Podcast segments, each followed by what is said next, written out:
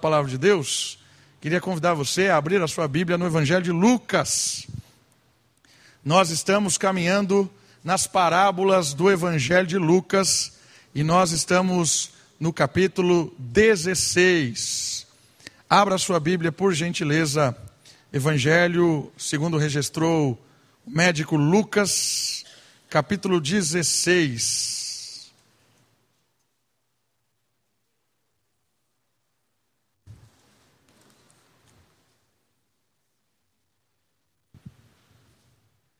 Nós vamos falar sobre uma parábola diferente hoje.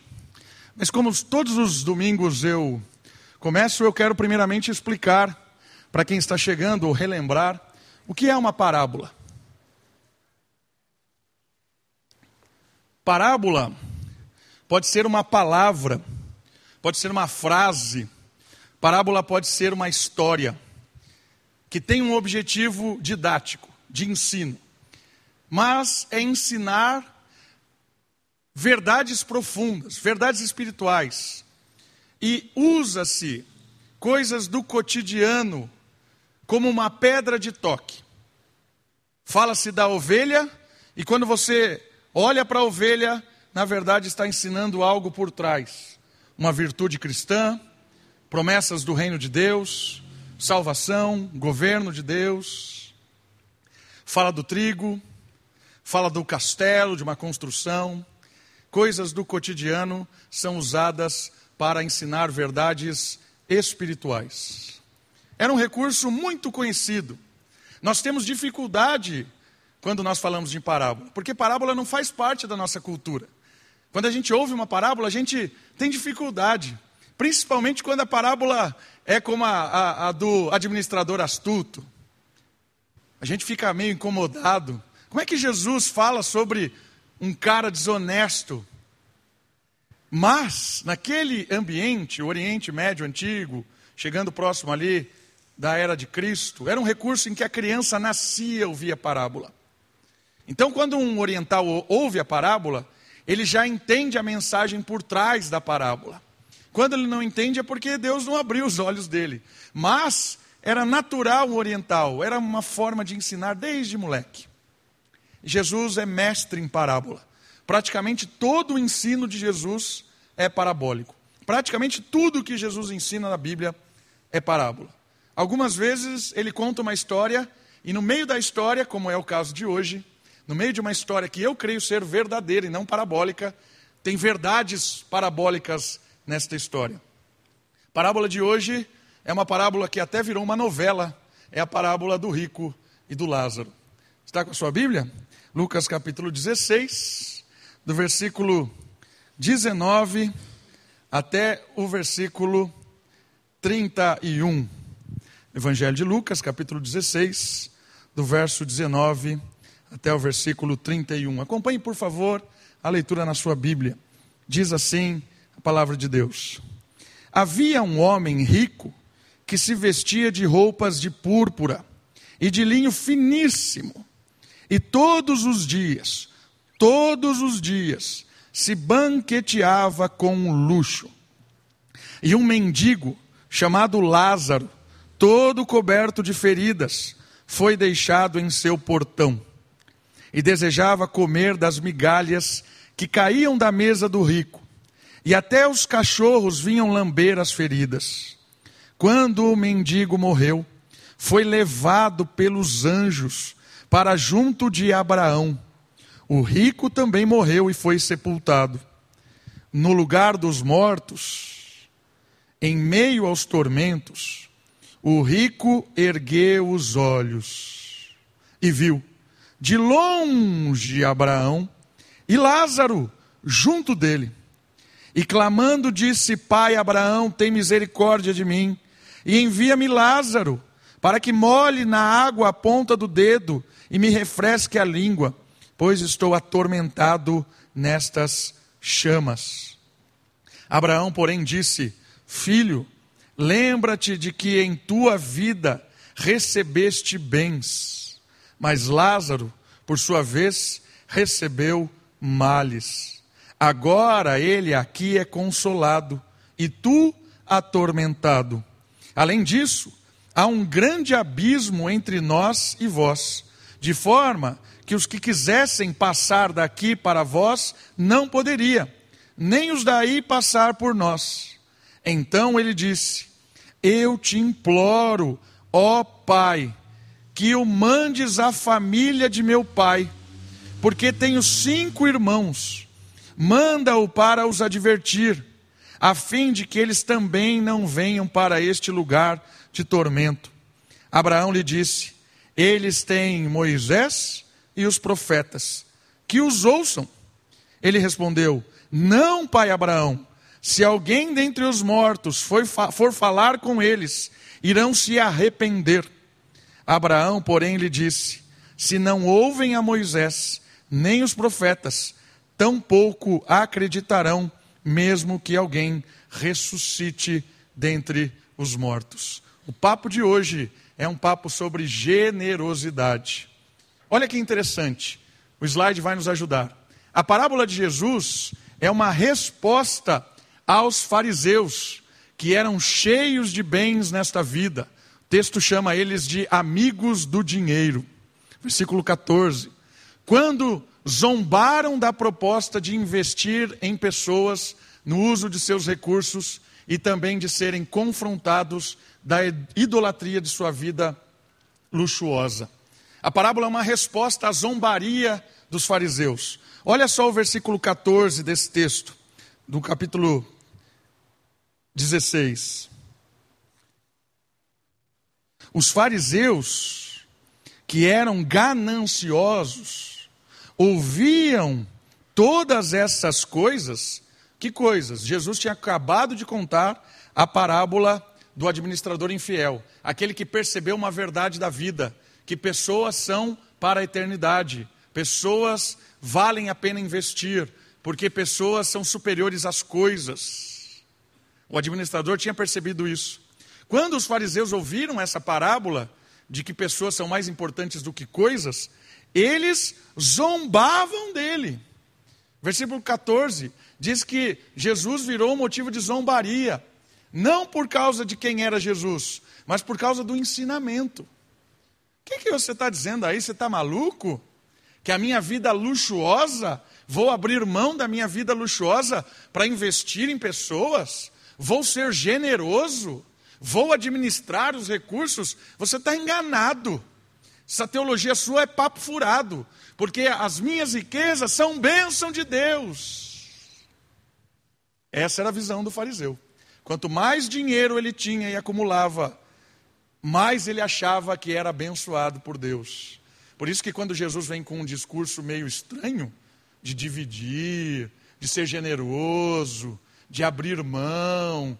Ah, sai fora. Zoar, avacalhar, zombar. Essa era a defesa dos fariseus diante desse discurso. E olha só, por meio da parábola que vem como uma resposta a essa zombaria, Jesus vai contar uma parábola agora que responde a essa zombaria dos fariseus. Por meio de contrastes. Jesus vai usar o contraste da vida do rico e do Lázaro. E esses contrastes formam a parábola que responde a essa zombaria dos judeus, que eram amigos das riquezas, amigos das pessoas importantes. A parábola vai ensinar que o importante para os homens é, é detestável para Deus. Versículo 15. Mas Jesus lhes disse: Vós sois os que vos justificais diante dos homens, vocês é que se justificam diante dos homens, vocês ficam se mostrando, se exibindo. Mas Deus conhece o vosso coração. Deus sabe quem vocês é, vocês são. Pois o que é elevado entre os homens, o que é honrado pelos homens, o que é aplaudido por esse mundo, o que vocês estão sonhando e vivendo, perante Deus é abominação. Olha só o que essa parábola vai ensinar agora. Que toda aquela visão farisaica, toda aquela visão dos saduceus, dos líderes religiosos, que entendiam que Deus era um Deus que fazia o seu povo prosperar simplesmente para serem, é, arrotarem moral, arrotarem soberba, serem homens que achavam que tinham tudo porque eram é, meninas dos olhos de Deus. Jesus está falando para eles assim: o que vocês exaltam é abominável ao Senhor. O estilo de vida que vocês levam é abominável, é detestável. A parábola do rico e do Lázaro é uma resposta a esse tipo de pensamento teológico que muitas vezes está impregnado na nossa cabeça. É ou não é? Nós achamos que quando nós nos damos bem, é porque Deus está nos abençoando. E dando bem, entre aspas, o que é dar bem? Dar bem para nós é ter recompensas deste mundo, muitas vezes. Quando a gente consegue um emprego, a gente acha que está sendo abençoado. Quando a gente ganha alguma coisa, está sendo abençoado. Mas sempre a gente associa algum tipo de sofrimento, algum tipo de dificuldade com alguma coisa errada que a gente fez. Infelizmente, a gente naturalmente pensa assim. Fica doente o filho, a gente fala: Poxa, Senhor, o que, que eu fiz? Por que, que a criança está doente? A gente associa qualquer tipo de sofrimento, qualquer tipo de dificuldade, como retirar da mão de Deus. Irmãos, a gente está olhando para Deus como um capitalista, olhando para Deus como um Deus que é obrigado a nos recompensar, e que a melhor fidelidade a Deus, o mais abençoado por Deus, é aquele que tem coisas. Infelizmente, muitas igrejas compraram essas ideias, estão vendendo a rodo esse tipo de coisa. E muita gente está sendo enganada, porque a promessa do Evangelho não tem nada a ver com honra neste mundo. Ao contrário, a promessa do Evangelho tem a ver com desonra nesse mundo. Porque o que é exaltado para os homens ou pelos homens é abominável por Deus. Percebeu que forte é o ensino que vem agora? A aparente e momentânea felicidade desta vida é sinônimo de alienação e desprezo ao próximo. Olha essa frase que forte. A aparente e momentânea felicidade desta vida é sinônimo de alienação e desprezo ao próximo. Sabe por quê? Por causa do Salmo 73. O Salmo 73, que foi lido hoje integral aqui, eu quase que escorreguei. Por quê? Porque eu olhei por aqueles que não têm nada a ver com Deus, são imorais, são ímpios, e eles prosperam, não ficam doentes, seus filhos se dão bem, estão nas melhores escolas, têm as melhores oportunidades da vida. E eu aqui, querendo fazer o que é certo, querendo ter um coração justo, trabalhando honestamente, parece que não vai. E aí o salmista diz: Eu quase que escorreguei. Queridos, quando nós percebemos o propósito de Deus com a história, o propósito de Deus com o seu povo, nós paramos de olhar para aquilo que o mundo exalta e começamos a descansar e experimentar naquilo que Deus oferece. E o que é que Deus nos oferece? Ele mesmo. Sabe qual é o maior bem que Deus nos dá? Ele. O Senhor é o meu pastor, e isso é suficiente. Se Deus te desse alguma coisa a mais, precisasse te dar alguma coisa a mais, Ele não é Deus. Por quê? Porque Ele é suficiente. Tenha Deus e as outras coisas pouco importa. Buscai, pois, em primeiro lugar o reino de Deus e a sua justiça, e todas as demais coisas acontecerão naturalmente. Quando eu e você aprendermos a confiar no reino, a entender Deus no sentido de confiar nele e viver uma vida na dependência dele, as coisas vão se resolver automaticamente. Mas quando eu tirar Deus e colocar Deus em segundo lugar e colocar todas as problemáticas, os meus sonhos, os meus desafios, os meus problemas em primeiro lugar, o meu cérebro pira, pifa e eu fico doido e coloco Deus numa corrente e falo: Senhor, eu determino que o Senhor me cure, eu determino que o Senhor me dê um emprego, eu quero isso. A parábola de hoje vai nos libertar, nos libertar de uma visão extremamente equivocada de ter algo além de Deus. Parece utópico, mas a história de hoje não tem nada de utópico. Lázaro significa aquele que Deus ajuda, aquele que Deus cuida. Lázaro significa isso. Quem é que Deus cuida na história? O rico ou Lázaro? Você olha para um mendigo na rua, que é Lázaro, talvez um coxo, porque colocaram ele na porta, e ele é o símbolo de quem Deus cuida. É ou não é uma afronta à nossa teologia? É ou não é uma afronta de quem é aquele que nós imaginamos que é Deus? Porque você olha para o rico e acha, é daquele que Deus cuida. Não, é desse que está na porta do rico, mendigando, é dele que Deus cuida. Essa é a parábola. Essa é a parábola que nos provoca num mundo tão materialista que a gente vive, que até Deus se encaixou em servir as nossas necessidades. Alguns pensam que essa história não é uma parábola. Eu sou um deles. Eu não creio que essa história é uma parábola. Eu creio que essa história é verdadeira. Eu creio, inclusive, que eles conheciam Lázaro e conheciam esse rico. A parábola não é a história, mas a parábola são os ensinamentos que essa história promove. Eu quase não trouxe essa história para vocês. Eu fiquei na dúvida. Vou falar dessa história porque ela não é uma parábola, mas depois eu estudei um pouco mais e percebi que ela é cheia de ensinos parabólicos. Mas a história, ela é verdadeira. Eu creio que Jesus recorta algo que está acontecendo numa realidade paralela e traz essa, esse acontecimento para o conhecimento desse mundo, dessa nossa realidade. Jesus tem conhecimento de um mundo paralelo, desse lugar chamado seio de Abraão, onde estavam os vivos e os mortos, uh, os vivos e mortos no sentido de salvos e não salvos, onde estavam os, os que foram é, transformados por Deus, acolhidos por Deus e aqueles que estão sendo atormentados. O texto bíblico chama isso de lugar dos mortos. Jesus traz um acontecimento do, dos lugares dos mortos e apresenta para eles. Olha o que está acontecendo, exatamente o que aconteceu no Salmo 73.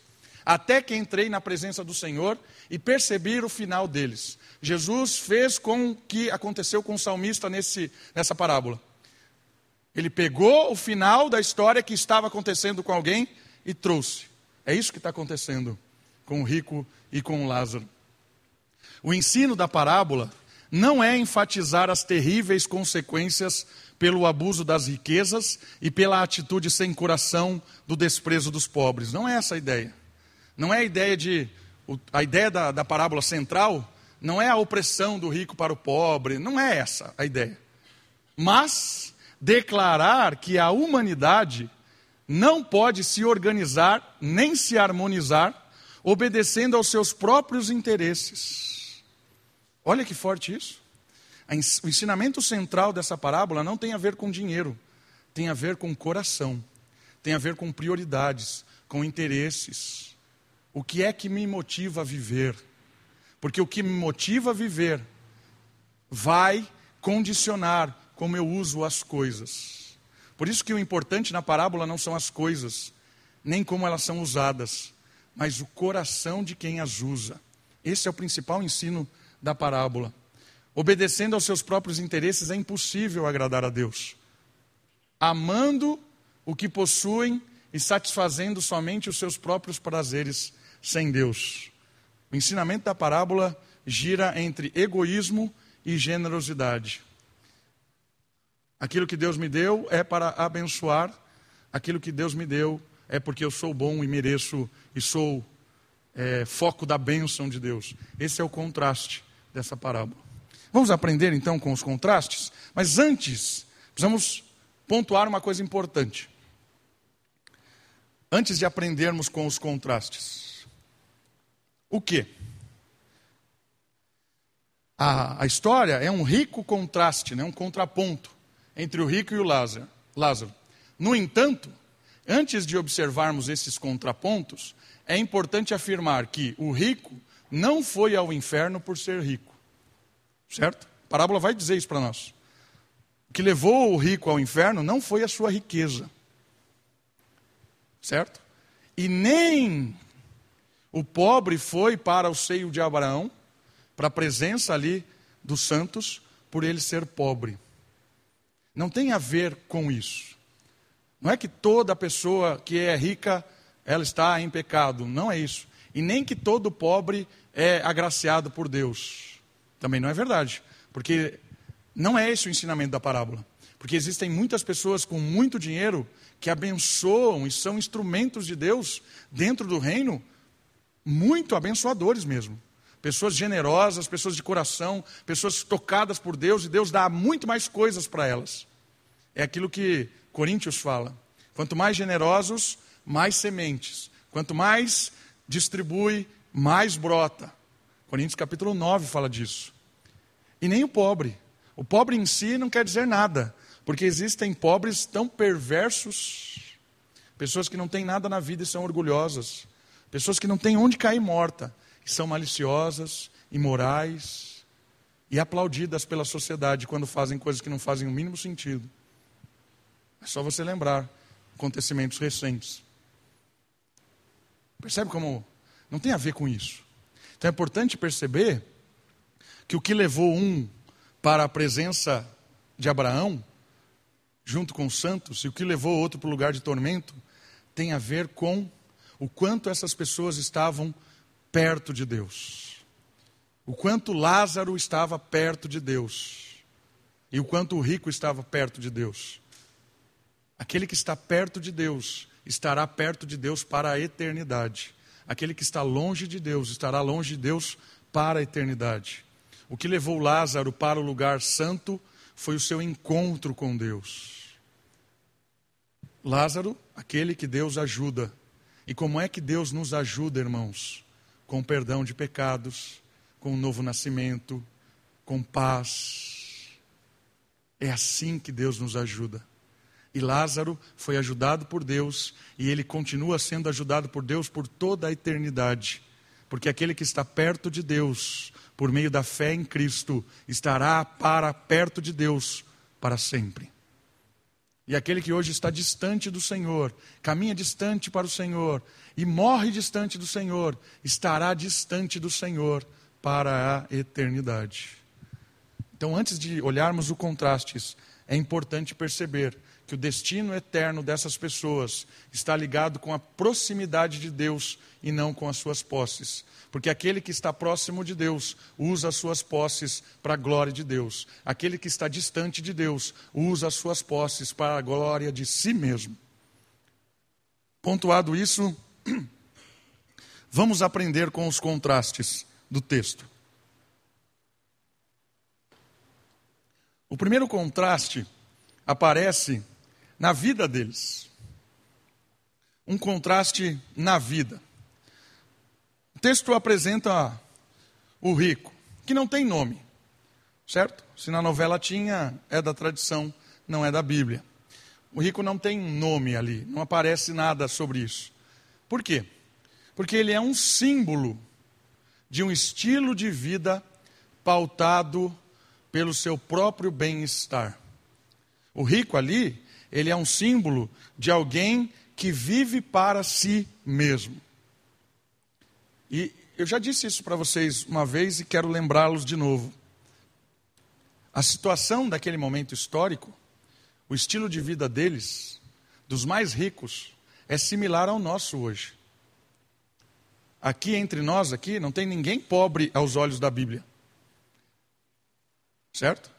Então a gente está muito mais próximo do rico do que do pobre, por mais simples que você seja. Porque a vida naquela época, os ricos naquela época não tinham a qualidade de vida que a gente tem hoje.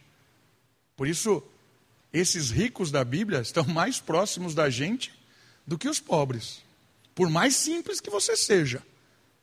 Por mais simples que você seja, por mais humilde que você se considere, você se assemelha muito mais com o rico aqui do que com Lázaro. E o detalhe do texto é que eles se banqueteavam todos os dias com luxo, diz o versículo 19. O que isso quer dizer? A minha vida é importante. Os meus desejos, as minhas satisfações, as minhas prioridades, é uma vida que gera a separação. Porque quanto mais egoísta nós somos, mais separados nós somos dos outros. O contraste da vida do rico era uma vida de bem próprio. De família abastada, vivia com uma fartura todos os dias. Note que não lhes é feito nenhum tipo de acusação moral. Por quê? Porque ele até permitia que o Lázaro ficasse na porta da casa dele. Olha que bondade. Olha como ele é bonzinho. Pode, pode ficar aí. Você quer um jornal? Eu arrumo para você. Bota um jornalzinho aqui. Fica aqui, ó. Show de bola aí. Que vai atrair mais pessoas. Você percebeu no texto que não existe nenhum tipo de afirmação moral na vida desses caras? Desse rico específico e dos outros irmãos. Não diz que eles eram exploradores dos pobres. Não diz que eles ficaram ricos de forma injusta. Não diz que eles eram imorais. Não diz que eles eram ladrões. Não diz que eles eram assassinos, que eram pecadores. Não diz nada disso. Diz simplesmente que eles levavam uma vida cheios de si. Diz que levavam uma vida que consideravam apenas aquilo que lhes trazia luxúria. Até ajudavam Lázaro. Fica aí, querido. Fica aí. Legal pensar nisso, né? Porque às vezes a gente acha que quem está distante de Deus é aquele que é imoral, mentiroso, aquele que não sai da balada, que está ali o tempo todo na imoralidade, saindo com não sei quem. A gente sempre associa, né? Prostituição, os políticos. Para a gente acha que todos os políticos para nós estão tá quase na beira do inferno. Né? Mas o texto bíblico está dizendo que quem está longe de Deus está longe por causa do coração e até usando as suas coisas de forma egoísta. O que mais que fala sobre a vida nesse contraste? Ele foi condenado porque não percebeu que Deus lhe havia feito procurador de seus bens. Olha que interessante isso. Por que, que o rico foi parar onde ele foi parar? Porque ele achava que aquilo que ele tinha era dele, não de Deus. Mas ele não tinha percebido. Tanto é que o texto bíblico diz que ele estava com olhos para baixo. E a primeira vez que ele levanta os olhos é quando ele acorda. É aquilo que o salmista, no 73, lá que nós lemos, fala. Até que o dia que eles acordam de um sonho e percebem onde eles estão, percebem o sentido da vida, percebem. O texto diz que ele olhava para o umbigo, não diz isso, mas diz que ele levantou os olhos pela primeira vez depois da morte. Só enxergava a si próprio porque achava que aquilo que Deus dava para ele era para o benefício próprio. E lá no lugar de tormento, ele ergue os olhos pela primeira vez. E aí o texto diz que ele vê Abraão e Lázaro. Ele não enxergou Lázaro durante toda a sua vida na sua porta. Não enxergou o cara na porta da casa, nenhum dia da sua vida. Mas quando ele despertou na eternidade, ele ergue os olhos pela primeira vez, ele enxerga Lázaro.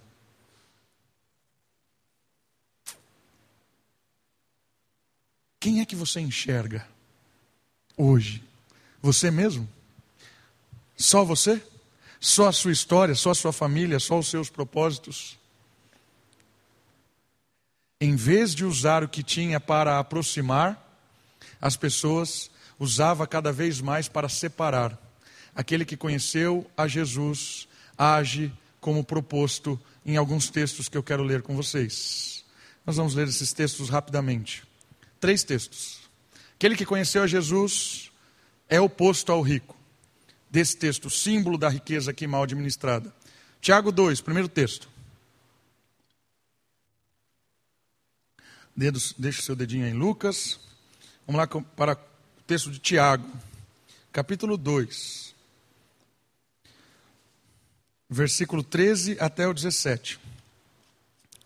Carta de Tiago, capítulo 2, do 13 ao 17.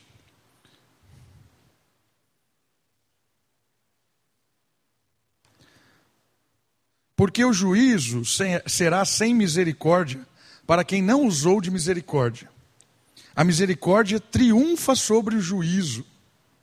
Meus irmãos, que vantagem há se alguém disser que tem fé e não tiver obras? E essa fé poderá salvá-lo?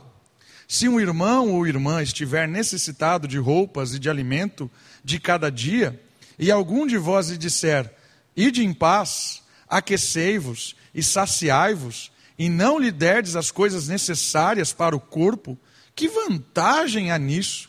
Assim também a fé por si mesma é morta, se não tiver obras.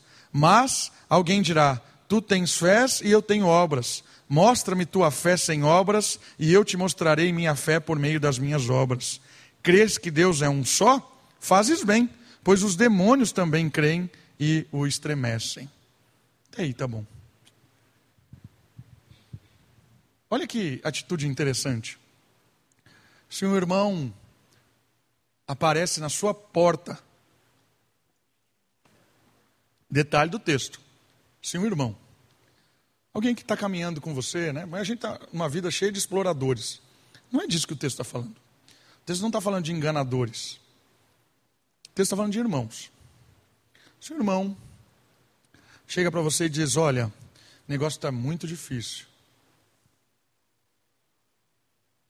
Ainda que você não tenha como ajudar, você vai se, se importar. Vamos correr atrás. Vamos dar um jeito. Vamos ver o que dá para fazer. Orar é óbvio que nós oramos. Mas a vida cristã, aquele que conhece a Cristo, vai além de uma oração. Vai se importar de verdade. Vamos dar um jeito nisso. Vamos correr atrás. O outro texto. 1 João, capítulo 3. Um pouquinho para frente. Primeira carta de João, capítulo 3, do versículo 17 ao versículo 19. Aquele que encontrou a Cristo enxerga, levanta os olhos do, do umbigo e olha para o horizonte antes da morte. 3,17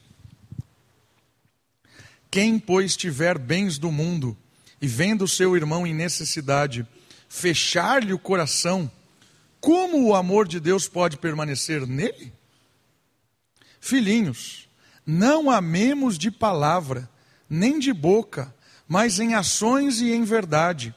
Nisto conheceremos que somos da verdade e tranquilizaremos nosso coração diante dele Pois se o coração nos condena, Deus é maior que o nosso coração. Ele conhece todas as coisas. É nisto que nós conhecemos um coração que realmente tem paz, porque é um coração que não se aliena com a felicidade desse mundo. Tem como ser feliz nessa vida? Não tem como ser feliz plenamente. Se você é feliz totalmente, você disser para mim, pastor, eu sou muito feliz nessa vida, eu vou dizer para você, você está olhando só para o seu umbigo, porque não é possível que você seja feliz com tamanha desigualdade que nós temos no nosso mundo. Com tanta injustiça, com tanta violência, com pessoas do nosso lado sofrendo, morrendo de dor. Não tem como ser feliz. Não tem. O rico era completamente feliz aqui banqueteava todos os dias. Em nenhum momento chorava pelo próximo, orava pelo próximo, dedicava-se ao próximo, dividia com o próximo, porque ele achava que era extremamente abençoado por Deus e aquele que estava lá na rua era um vagabundo que merecia mesmo o peso da mão de Deus. Está desempregado? Bem feito. Está sofrendo? Bem feito. Se você fosse tão bom quanto era, quanto eu sou, não lhe faltava o que está lhe faltando. Quantas vezes eu já conversei com um crente assim, que acha que a sua vida é estável por causa da sua fidelidade e que o outro está sofrendo porque o outro é mau, vagabundo e sei lá o que mais. Último texto. 2 Coríntios capítulo 8. Volta um pouquinho. 2 Coríntios capítulo 8, versículo 13 a 15.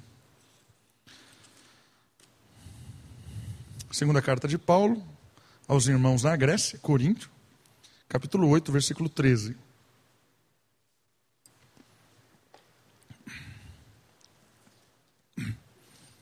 Digo isso não para que haja alívio para outros e sofrimento para vós, mas para que haja igualdade. No tempo presente, a necessidade de outros está sendo suprida pelo que excedeu de vós para que também aquilo que deles exceder venha a suprir a vossa necessidade, e assim haja igualdade. Que texto comunista do inferno. Né? É assim que nós olhamos às vezes para o texto. Falou em igualdade, em dividir coisa, é tudo do capeta, é comunista, é esquerda, maldita. Né? Como está escrito, versículo 15: Ao que muito colheu, nada sobrou, e ao que pouco colheu, nada faltou. Mas a graça de Deus que pôs no coração de Tito a mesma dedicação por vós, pois não somente aceitou a nossa solicitação, mas sendo muito dedicado, partiu de livre vontade e foi visitá-lo. Percebeu essa dinâmica? Daquilo que me excede, é bênção. Para abençoar pessoas. Por quê? Porque essa é a dinâmica do povo de Deus, a dinâmica do acolhimento, da aproximação, da bênção, da alegria do outro também. Por isso que Tiago, quando chega no capítulo 5, ele faz uma advertência muito grande para aqueles que são acumuladores, aqueles que têm muito. E é o contraste do rico aqui, banqueteava todos os dias. É alguém que estava muito feliz nessa vida muito feliz. Alienou-se completamente. Irmãos, uma coisa importante de perceber é que a pobreza não é uma virtude. Isso é teologia da libertação, catolicismo romano. Alguns traços da missão integral. Não todos, porque tem muita coisa boa na missão integral. Mas alguns traços da missão integral que valorizam a pobreza. Não é isso que o texto está dizendo. Deus não está valorizando a pobreza, porque a pobreza é consequência do pecado, não do pobre, mas do mundo que jaz no maligno. A pobreza é uma consequência do mundo mau, do mundo egoísta, do mundo explorador, do mundo que oprime, do mundo que quer se dar bem à custa do outro. Essa é a marca do mundo. Se tiver a oportunidade de ter vantagem, vai ter vantagem. O mundo é assim. Mas o reino de Deus é opositor ao mundo. O reino de Deus propõe coisas contrárias ao mundo. E o que é opositor no reino nessa história?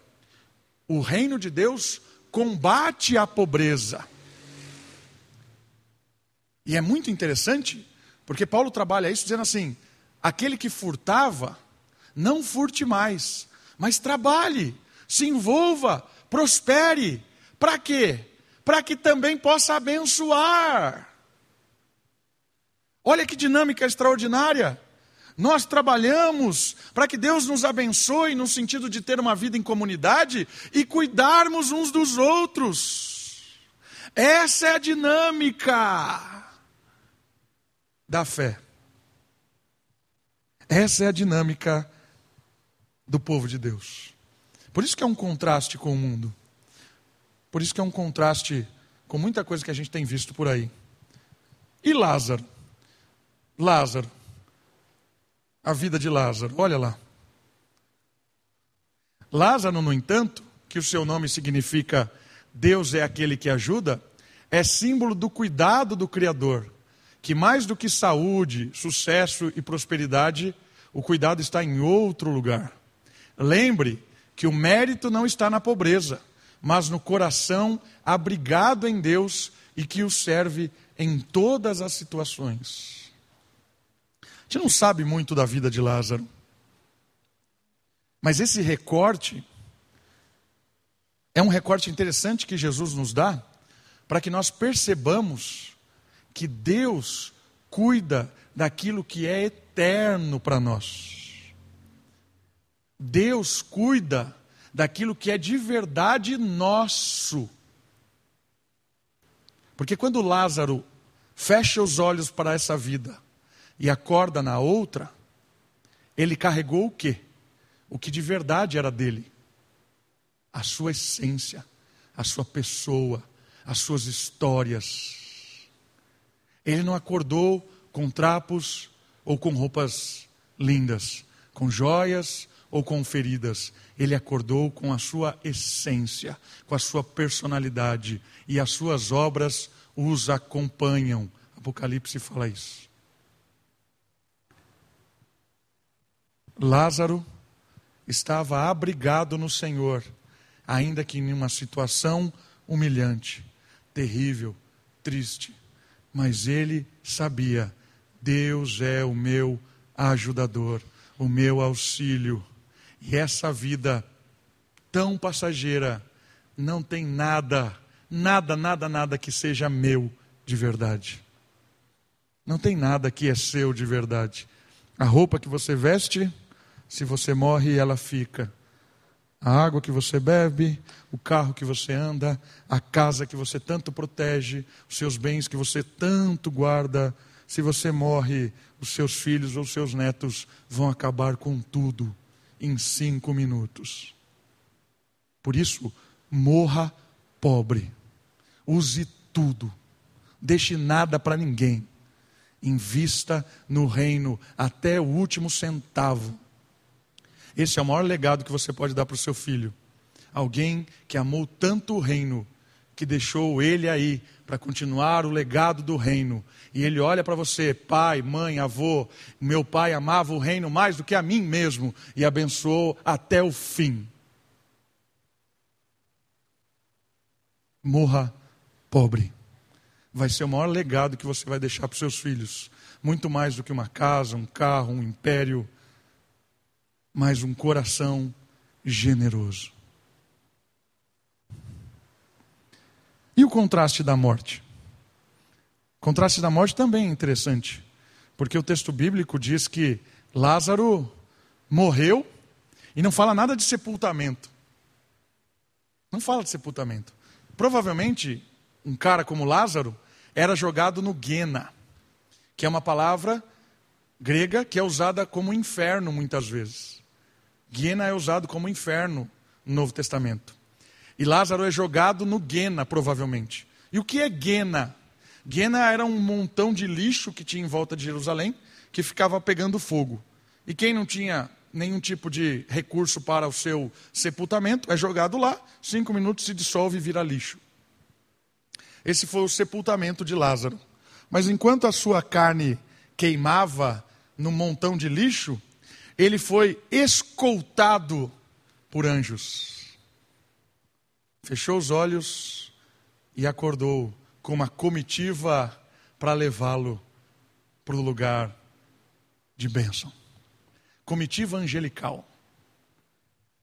Imagina isso? Você fecha os olhos para essa vida e acorda com uma comitiva angelical para servi-lo como guia. Mas o rico provavelmente teve sepultamento, o texto bíblico diz isso. Foi sepultado, diferente de Lázaro. O sepultamento do rico provavelmente foi luxuoso, marcado por pessoas pagas para chorar, como era costume, cheio de pompa, de alegria. Mas quando ele acorda, não tem anjo, não tem festa, mas ele acorda num lugar de tormento, num lugar em que o fogo o incomodava, um lugar em que não tinha dinheiro para comprar comitiva. Ali o, todo o ouro que ele tinha, toda a roupa que ele tinha, não valia nada. Ali não tinha suborno, ali não tinha como, como, contratar um guia, ali não tinha como se hospedar no hotel famoso, ali não tinha como ter a influência de amigos, ali o dinheiro dele não valia nada. E de repente ele acordou ali. E agora? E agora? Por isso que alguns né, colocavam uma moedinha na cabeça do morto para pagar ao barqueiro. Né? Mas a, a, a, moedinha nunca saiu da cabeça do morto. Né? Quem vai contratar a comitiva angelical agora? Contraste na morte. E, por fim, não quero me delongar muito, que já passei da hora. E eu chego em casa e a minha mulher fica falando, que eu falo muito. Tinha até um slide aqui que eu não vou falar. Contraste na eternidade para nós terminarmos. Jesus é aquele que veio da eternidade e o único humano capaz de trazer ao conhecimento humano o que de fato há depois da morte. Só Jesus pode dizer isso. Neste lugar dos mortos, uns estão consolados e outros atormentados. É legal o diálogo final deles, porque eles dizem assim: Deixa Lázaro voltar lá, porque se eles virem Lázaro ressurreto, eles vão se converter.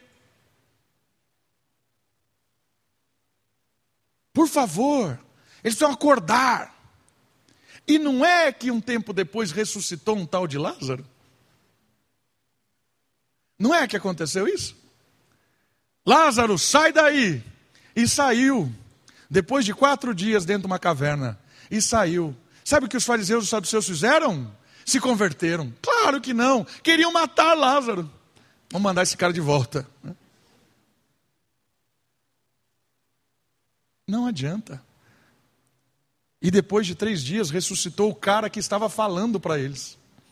O próprio Senhor Jesus morreu, ressuscitou depois de três dias e disse: Paz convosco. E o texto bíblico diz que alguns ainda duvidaram.